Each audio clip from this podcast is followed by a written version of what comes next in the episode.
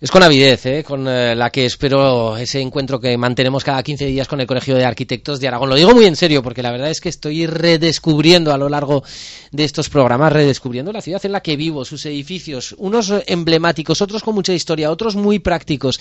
Y es a través del Colegio de Arquitectos, vienen los arquitectos y nos lo cuentan. Belén Gómez, profesora en la USJ y arquitecta, ¿qué tal? Muy buenos días. Muy buenos días, Olivier, aquí estamos. Mm, vaya edificio, vamos a, vamos a hablar hoy de vaya edificio vaya edificio, vaya pedazo de la historia, en realidad es mucho más que un edificio. Mm. Yo creo que a pesar de todo un edificio, yo pienso no suficientemente visitado por los que vivimos aquí en Zaragoza. ¿Ah, Me da la impresión, yo creo que sí.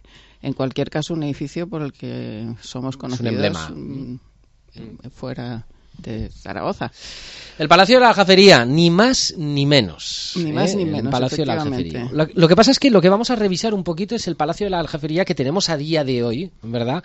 Eh, después de, una reforma que debió ser todo un reto y nos acompaña además el arquitecto que, que bueno, pues eh, trabajó en ello, ¿verdad? Mariano Pemán. Mariano Pemán pertenece al, despacho de Luis Franco y Mariano Pemán. Hoy viene solamente Mariano porque, bueno, me, me apetecía mucho que vinieran y me resultaba muy difícil elegir uno de, sus obras, porque, porque ellos han trabajado en obras importantísimas de restauración y no de restauración, pero bueno, la SEO, el monasterio de Siresa, la universidad, el, eh, bueno, muchísimas, muchísimas obras. Bueno, al final decidí proponerles que vinieran a hablar de, de su intervención en la aljafería y bueno, pues a Luis Franco lo dejamos en cartera para que venga otro día a contarnos otra cosa. Mariano Pemal, muy buenos días. Buenos días. Usted que lo que acaba de mencionar eh, Belén Gómez es una, una entrevista larga para cada uno de, de, de, estos edificios, edificios o, bueno, madre mía, la SEO. En cualquier caso, una serie podríamos hacer con cada uno, pero como sabemos el tiempo que tenemos y, bueno, queremos concentrarlo en, en esa visión desde el momento en que ellos eh, entran a, a, trabajar, bueno, pues que nos cuenten un poco la visión de qué pasó. Eso es. Vamos a ponernos en situación, Mariano. Eh, ¿Cómo teníamos eh, el Palacio de la Aljafería? ¿Cómo se llega a plantear? Bueno, ¿cuál es la cronología un poquito de los hechos? Y luego hablamos de lo que ha sido el trabajo. Bueno, eh, cuando nosotros comenzamos a trabajar en, en Aljafería es el año 1985 en aquel momento importante también en, todo nuestro contexto histórico, ¿no? Claro, eh, estaba propiciada la intervención en la jafería por la autonomía aragonesa, por la creación de, por del estatuto de la, autonomía y la eh, necesidad del de, eh, Parlamento aragonés de tener una sede. se instituyó pues una comisión para, para elegir un lugar donde, donde habilitar la sede de las Cortes de Aragón y esa comisión que se había formado pues ya dos años antes, creo recordar, pues al final determinó pues o, solicitó o se planteó la posibilidad de utilizar Aljafería eh, como lugar eh, para, para implantar la sede de las Cortes de Aragón. ¿no? Y todo esta fue una decisión importante, yo creo, una decisión muy importante y, arriesgada seguramente, de alguna manera. Hubo otras opciones que se barajaron, ¿no?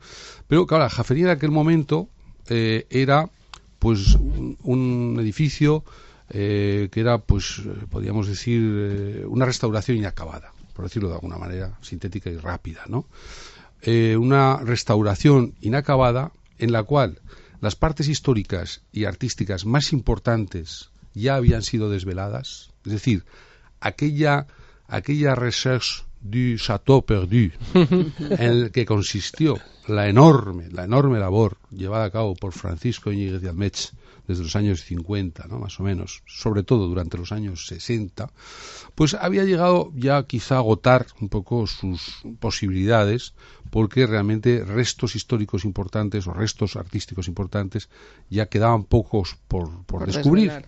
Y ya habían aparecido y eh, Francisco Íñiguez había recompuesto el puzzle que en definitiva eh, pues eh, había producido la historia, puesto que es la aljafería, como, como es sabido, pues un, un recinto islámico, un palacio islámico, un palacio de recreo, extramuros de la ciudad, en, la, en el cual, pues cuando ya a partir del siglo XII los reyes cristianos siguieron aprovechando en distintas etapas, con mayor o menor esplendor, hmm. se hicieron obras, se hicieron reformas, los reyes católicos hicieron más reformas, eh, se, se, instaló la, la Inquisición, se hicieron más reformas, se convirtió en una plaza fortificada, fortificada, eh, se hizo un cuartel y al final no había quien reconociera aquel primer castillo que había sido en el siglo XI. Y cuando llega Íñiguez ya no es cuartel. Cuando llega Íñiguez es cuartel, absolutamente. Es, cuartel, está en pleno funcionamiento, en uso, y entonces obtiene eh, del ejército, del coronel, y supongo que con las autorizaciones eh,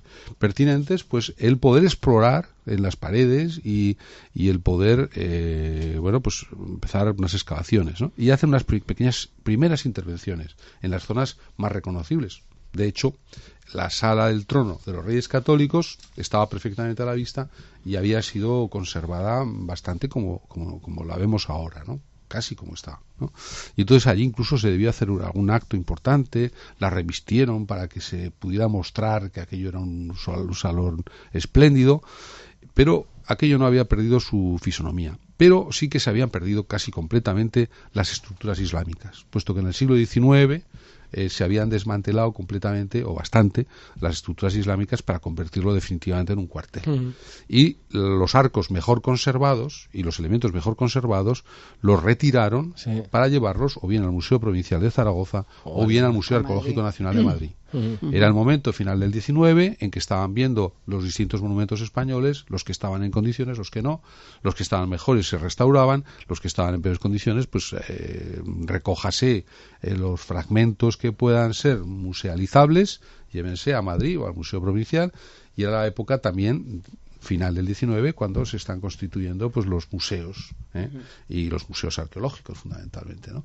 y entonces los el Museo Arqueológico Nacional de Madrid se vio enriquecido por estos arcos procedentes de la jafería que aún reclaman. Que, todavía reclaman, porque, los cedieron, porque los cedieron provisionalmente eh, están en estos momentos en el Salón Sur y ahora pues lo reclaman. Bueno yo en mi opinión eh, cuando suena el teléfono desde el Museo Nacional de Madrid y reclaman los arcos que no coja nadie el teléfono. Que, lo dejen sonar.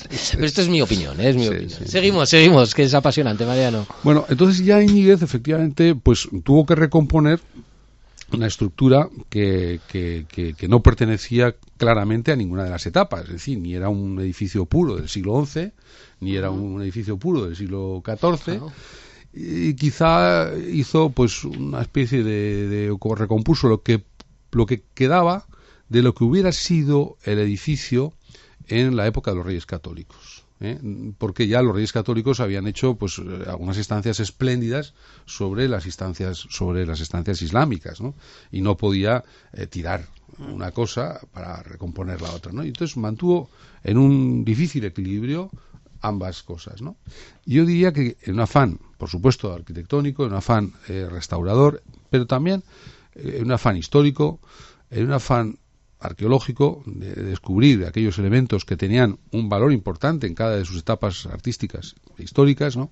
Pero yo diría que Íñiguez, que era profesor, había sido profesor, fue profesor mío de Historia del ¿Ah, Arte, sí? casualmente, y mi primera visita a la jafería, una de mis primeras visitas fue con él. En una visita guiada organizada por el ayuntamiento donde aquel que quería, y yo me apunté, podía ver lo que se estaba haciendo, pues te estoy hablando en años setenta y pocos, ¿no? ¿Quién me iba a decir? Que diez años después. Que me iba a ver yo con aquella, aquella historia. para la cual, pues, yo, no sé, en fin. Eh, encontraba ahí en, ese momento era un reto que quizá me superaba, ¿no? Bueno, pues no sé si Francisco Iñiz, que había fallecido hacía poco, nos ayudó a un sitio, ¿no? O aquellas primeras visitas, pues luego nos, nos animaron, ¿no? Y entonces, pues, pues eh, Francisco Iñiguez enseñaba aquel edificio con verdadero pasión, verdadero cariño, porque había sido un poco la entrega de sus últimos años y, el, y, un poco, pues, el campo de trabajo de su amplísima eh, conocimiento de la historia del arte y de, la, y de, bueno pues de la arquitectura ¿no? y entonces yo digo esto porque creo que la restauración tiene también un afán pedagógico yo creo que, que al final la aljafería un poco se muestra a sí misma no es no corresponde a ninguna de las etapas históricas, pero sí que si se explica se comprende muy bien lo que fue en cada una, o lo que pudo ser, en cada una de las etapas históricas. ¿no? Y no es lo mismo eh, hacer un dibujo y explicar esto fue así, que tener esa experiencia del espacio que uno tiene, aunque sea incompleta, aunque sea deformada, aunque sea modificada, ¿no? Porque uno sí que allí sí que se pudo hacer una idea. Aparte que quedan in situ algunos fragmentos que corresponden, en concreto, pues en lo que se refiere a lo islámico, pues es un, eslabón importante en la formación del arte hispano-musulmán, porque mm. estamos hablando de, de trabajos realizados pues a principio de, del siglo XII o final del XI y parece que las yeserías, que las tracerías serían de, principio del 12. ¿no? Entonces, eh, que, que, claro, estamos hablando de una etapa muy, muy antigua, ¿no? Muy, más bien, eh, pues, califal, ¿no? Más bien. Es decir, que todo lo que vemos en el arte hispano-musulmán, muchas de las cosas que vemos en el arte hispano-musulmán en, en, Andalucía o en otros sitios, son posteriores. la Alhambra, pues, muchas, todo, casi todo lo que se ve, pues, eh, son hechas por los propios, por el propio eh, reyes islámicos, pero por la propia cultura islámica artística pero evolucionada, a partir pues de eh, los artes más eso es a partir de los, del arte anterior. Entonces aquí dan los fragmentos que en ese sentido son importantes porque ah. es un eslabón un eslabón importante que se produce pues en la parte más eh, diríamos más, sí, y más septentrional eh, de, la dominación islámica ¿no? estamos en la marca eso es. y estamos ya en, en, un punto en que seguramente también puede haber alguna conexión o alguna influencia pues de en algunos capiteles pues de, del arte que estaba al otro lado el arte pues eh, bueno tardo románico o el arte pues eh, o no tan tardo románico sino bueno, eh, estábamos relativamente cerca de, Francia, ¿no? Sí, sí, sí, sí, sí, ¿no? O los llegaban ya hasta Barbastro, hasta más arriba, y en fin, no sabemos muy bien. Pero sí que hay alguna, se ha estudiado alguna influencia y alguna eh, relación entre, entre que pudo haber, ¿no? También eh, decir que también pues el arte islámico pudo pudo incluso beber o fijarse en ese tipo de, elementos, decorativos tal de hecho hay una decoración pequeña en la que hay un trozo en la que aparece como un faisán y, entonces pues eh, es muy raro ver un, un, elemento animal, en, la decoración islámica, no es algo muy es una rareza es una anécdota realmente tiene más importancia pero bueno eso señala también un poquito esa presencia un poquito al límite ¿no? de, la dominación. ¿no? Entiendo, eh, entiendo. Entonces, bueno, pues el caso es que cuando nosotros entramos en, en, ese, momento, en ese puzzle, ¿eh? Pues hay eh, lo más importante ya se ha desvelado, está en algunos casos sin acabar del todo, las terminaciones, las decoraciones o, las recomposiciones, está un poco inacabado seguramente eh, Íñiguez se centra en lo más importante, le importa menos dejar una cosa como muy prístina y acabadita, ¿eh? relamidita, no, no busca ese efecto, ¿no? Y entonces, pues bueno, pues quedan todavía grandes partes del edificio ya transformado en cuartel, medio demolidas, porque algunas habían sido demolidas, que, habían perdido su estructura incluso cuartelaria, su coherencia como edificio cuartelario, y que bueno, algo había que había que hacer con ello, ¿no? Se había planteado que si un museo arqueológico, que si no sé qué, si se continuaba con demoliciones, si no. Entonces, en aquel momento se decidió, bueno, pues de alguna manera congelar el proceso de demoliciones, o por lo menos de demoliciones que, afectaran a la fisonomía exterior del edificio, y, eh, bueno, pues buscar eh, pues un uso institucional, ¿no? Entonces, parecía que eh, con la sede de las Cortes pues se aunaban eh, pues objetivos es decir el edificio encontraba pues un uso institucional en un lugar pues que además ya se habían producido cortes en alguna reunión de cortes históricamente y por otra parte las cortes encontraban en este edificio pues un muestrario de todo lo que había sido la historia de, Aragón de, buena parte de buena parte a, mí a día de hoy no se me ocurre un mejor claro, sitio. Pues, yo no sé pues cuál era la lista de los otros pero efectivamente este edificio civil edificio civil no hay otro. en, Zaragoza desde luego edificio civil no hay otro que, que suponga pues esa mezcla no y que además permitía pues bueno mantener las partes históricas abiertas al público, que era el objetivo, que no se, que de un edificio ¿no? por parte de las Cortes, sino disponer de las zonas de, menor valor ¿eh? y en las que había todavía que actuar y entonces pues tratar de mantener el máximo o la totalidad de las partes históricas restauradas con valor auténtico y arqueológico ese valor de autenticidad, mantenerlas a la vista del público. ¿no?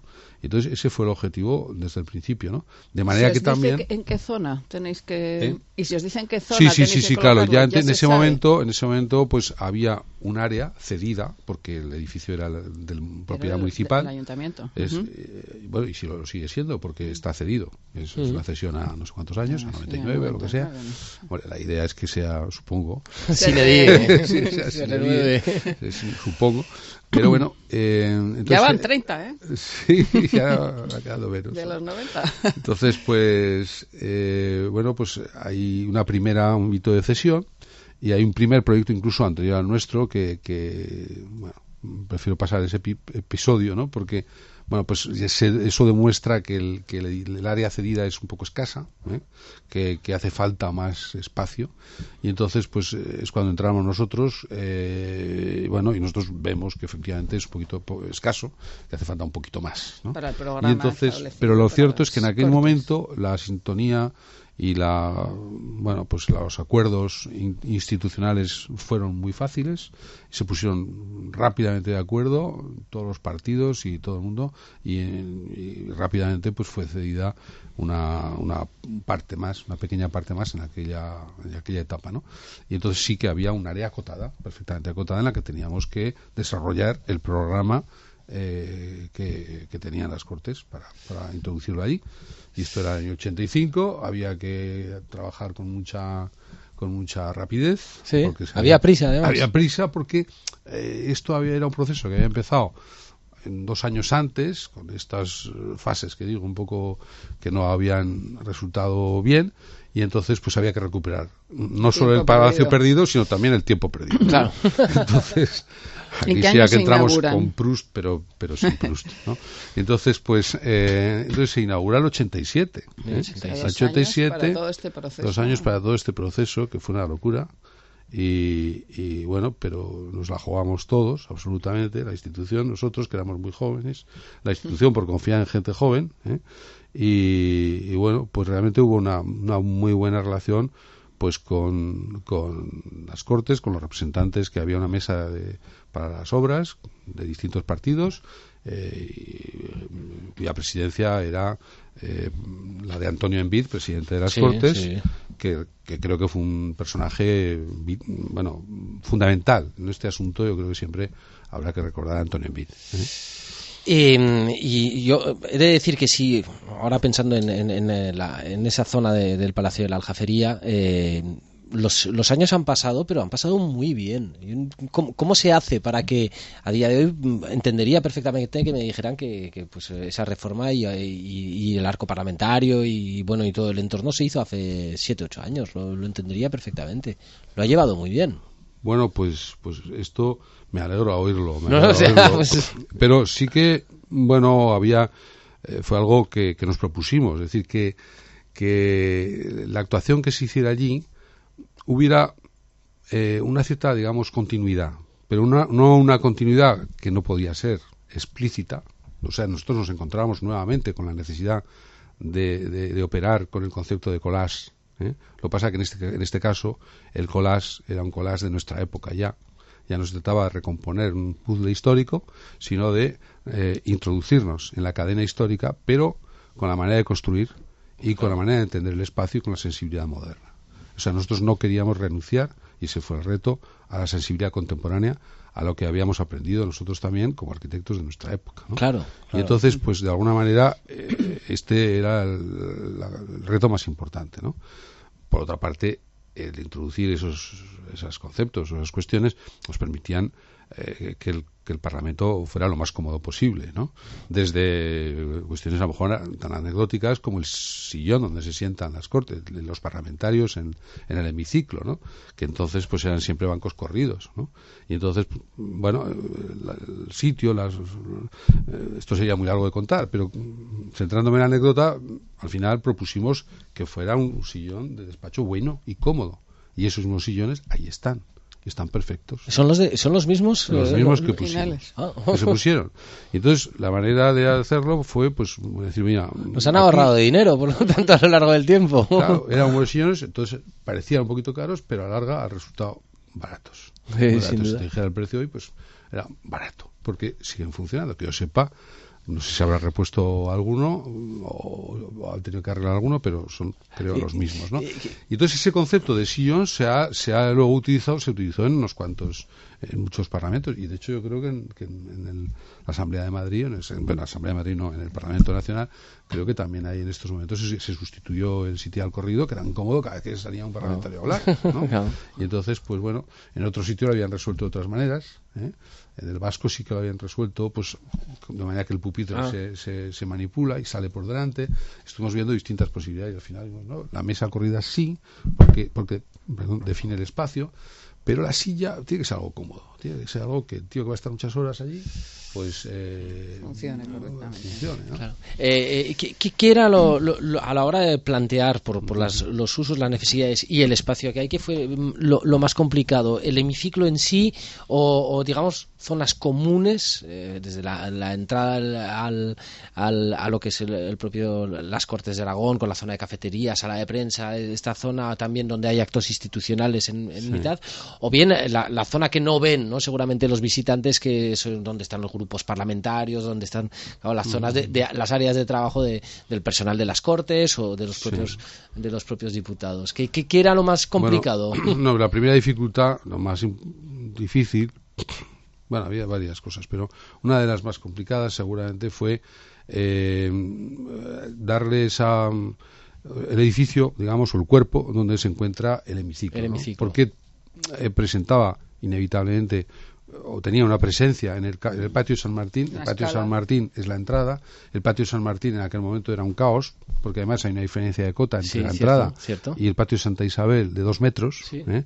Había que resolver eso mm, de una manera pues eh, suave. Había que, que, establecer ahí todos esos cuerpos, ¿no?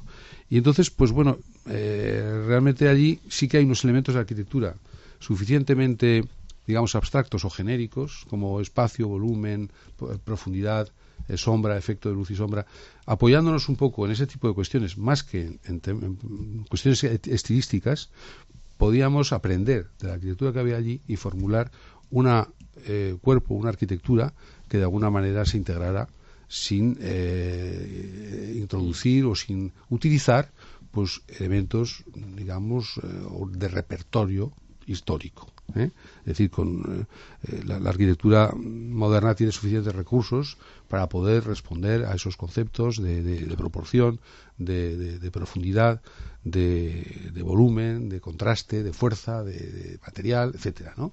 Y entonces nosotros pues utilizamos esos recursos, pero con un lenguaje que también pretendía estar mm, ser educado, sobre todo, ¿no? O sea, yo creo que, bueno, y esto es algo que se ha dicho mucho, no lo digo yo, ¿no? Eh, que una de las cuestiones importantes que se planteó la, arquitectura siempre, pero en, ese momento además de crisis sobre cómo intervenir los monumentos, porque había en ese momento un debate importante en España, ¿no? Pues eh, lo, más importante seguramente era pues, la continuidad, es decir, tenemos que preservar y tenemos que transmitir al futuro eh, los monumentos o los valores culturales que hemos heredado.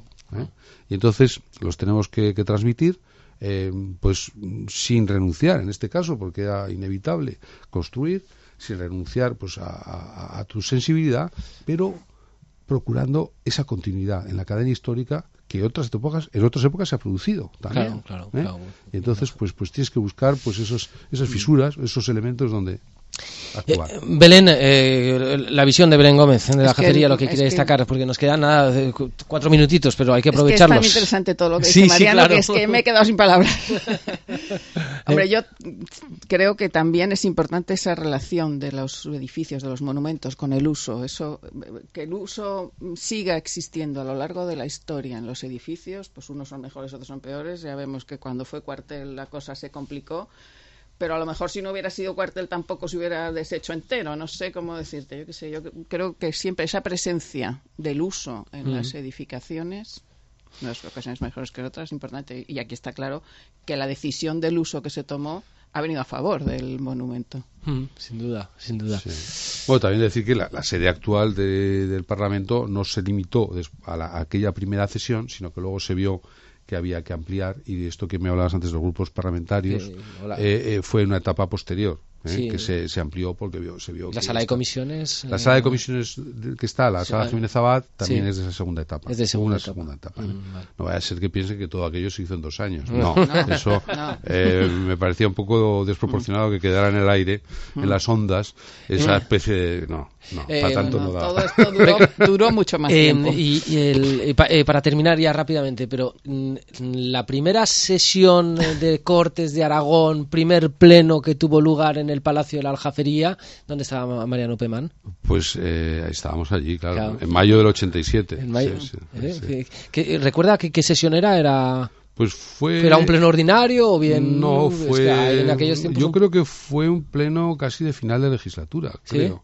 Porque la legislatura terminaba ya enseguida y yo no sé si había más, no, no recuerdo exactamente si pero, había pero estuvieron ahí, más supongo que incluso nerviosos, ¿no? Los arquitectos. Bueno, y nos hicieron hablar, nos decir algo, explicar un poquito. Y, ah, sí, en el pleno, intervenir, por lo tanto. Entonces, bueno, entonces fue Luis el que, se sabía muy, en fin, con su aplomo característico. ¿eh? Pues... Bueno, pues eh, eh, una charla absolutamente abrumadora, sensacional, de verdad los calificativos para, para, para entender. Yo es que, además, eh, le tengo querencia al edificio de la aljafería y a esa zona también, ¿no? Porque además me, trae muy buenos recuerdos a, título particular y profesional y siempre me he encontrado muy a gusto. Y además se lo digo a quienes trabajan ahí y nos visitan cada, cada mañana aquí en esta casa. Pues eh, el Palacio de la Aljafería, que vaya más gente a verla, como decía. Yo creo que ¿eh? sí, más ocasión para que vayamos más a verla o a verla, o a verla de nuevo con otros ojos. Claro, claro, claro que sí. Ahí tenemos mucho de nuestra identidad y de nuestro pasado y nuestra historia. Mariano Pemán, arquitecto, muchísimas gracias. Un lujo, un placer, un privilegio esa conversación. A vosotros. Eh, y, además se lo tengo que agradecer al Colegio de Arquitectos y a Belén Gómez. Eh. Belén, muchísimas gracias. Gracias a ti, eh, Un lujo.